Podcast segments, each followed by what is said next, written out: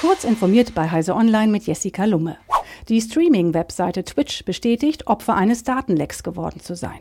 Unsere Teams arbeiten mit Hochdruck daran, das Ausmaß zu verstehen, verlautbarte das offizielle Twitter-Konto der Amazon-Tochter. Zuvor hatte eine Unbekannte auf einem Imageboard mitgeteilt, Twitch komplett gehackt zu haben.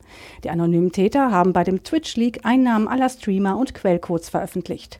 In Summe nicht weniger als 135 Gigabyte interne Daten. Außerdem sind in den veröffentlichten Daten Listen über Beträge enthalten, die Twitch seit August 2019 an besonders erfolgreiche Streamer ausgezahlt hat. Holger Münch, Präsident des Bundeskriminalamts, hat am Mittwoch auf einem Online-Symposium der Bundesdatenschutzbehörde über das Programm Polizei 2020 gesprochen. Es gelte, eine Vielzahl unterschiedlicher Datenbanken von Strafverfolgungsbehörden von Bund und Ländern mit verschiedenen Schnittstellen zusammenzuführen. Dies sei ein enormer Aufwand. Die Arbeiten an dem geplanten einheitlichen Datenhaus für Ermittler und Fahnder hierzulande dürften sich mindestens bis 2030 hinziehen. Apple arbeitet daran, Depressionen per iPhone und Apple Watch zu erkennen. Wenn Menschen depressiv sind, verändert sich die Tonlage ihrer Stimme. Sie sprechen tiefer, eintöniger und auch leiser. Sie machen mehr Pausen als üblich und ihre Stimmbänder sind angespannt. Das Sprechen klingt entsprechend angestrengt. Einige depressive Patienten haben Schwierigkeit, ihre Zunge zu koordinieren, ebenso wie ihre Atmung. Das kann zu einem leichten Lallen führen. Diese und weitere Anzeichen möchte Apple künftig dafür nutzen, um mit iPhones und Apple Watch Depressionen frühzeitig zu erkennen. So berichtet das Wall Street Journal unter Berufung auf firmeninterne Dokumente und Gespräche mit Apple-Insidern.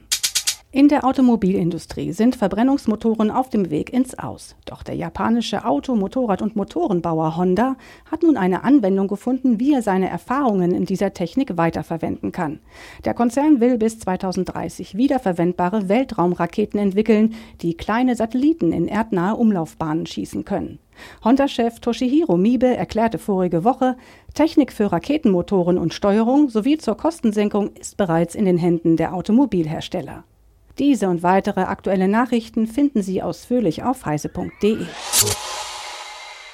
Werbung. Es ist Zeit, den richtigen Weg in die Zukunft einzuschlagen. Mit ZF, einem weltweit führenden Technologiekonzern. Ob Sie über langjährige Berufserfahrung verfügen, gerade das Studium absolvieren oder abgeschlossen haben, wir bieten Ihnen weltweit vielfältige und spannende Tätigkeitsfelder in verschiedenen Bereichen. Dabei haben wir vor allem einen hohen Bedarf an neuen Kolleginnen und Kollegen in den Bereichen Software, IT, Elektromobilität und autonomes Fahren. Werden Sie Teil von ZF und finden Sie Ihren neuen Job unter jobs.zf.com.